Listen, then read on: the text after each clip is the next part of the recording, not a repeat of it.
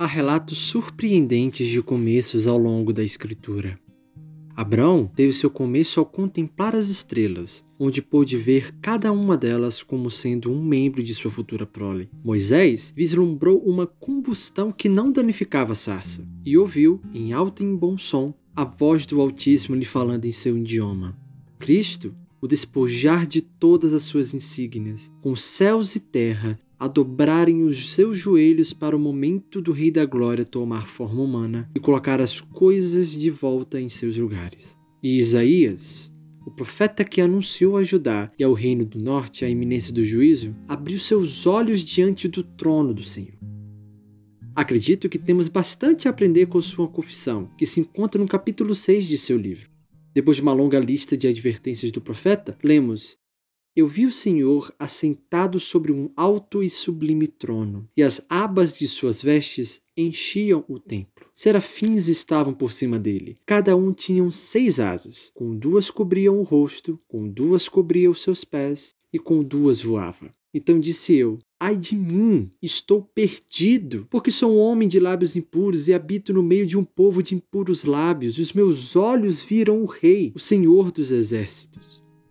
Isaías compreendeu perfeitamente sua natureza impura, imunda, inferior, maltrapilha, insuficiente, e prontamente confessou diante daquele que não pode mentir. Clamou desesperado para que Deus o poupasse da morte, pois todo o seu ser impuro contemplou toda a perfeição, toda a pureza.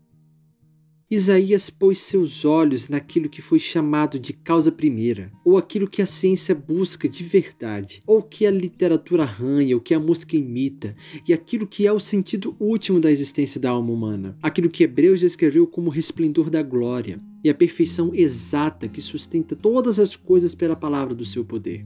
Ao ler tamanha descrição, somos forçados a pensar que o profeta era como um de nós.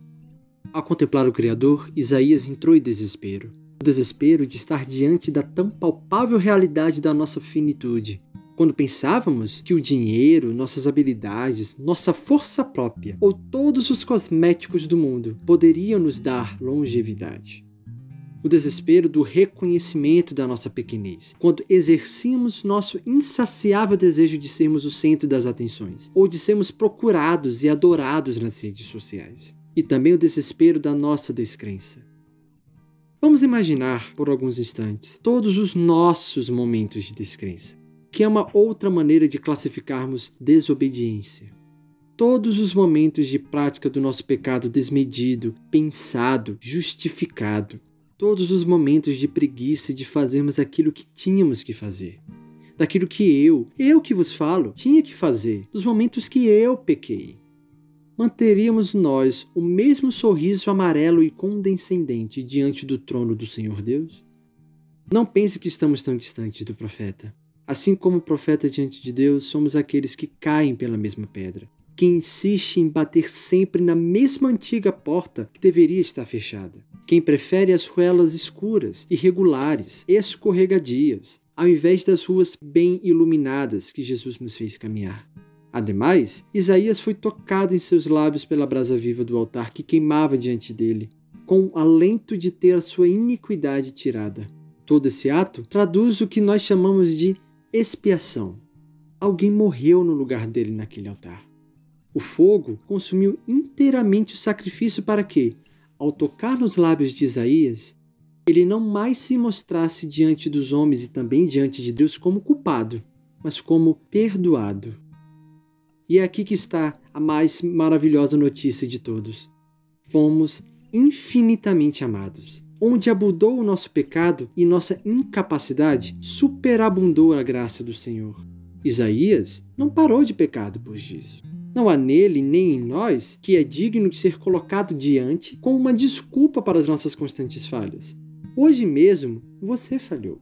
Amanhã falhará também. Mas ao olharmos no espelho, escrito está em nossas testas: liberto, salvo e perdoado. Isaías reconheceu sua pequenez e sua incapacidade. Contudo, prostou-se de joelhos perante o Senhor e diz: Eis-me aqui, envia-me a mim. O seu ser imperfeito foi amado pelo ser mais que perfeito. Seus lábios, outrora tão impuros, ora diante do cordeiro de lábios tão puros. É isso que devemos imitar do profeta.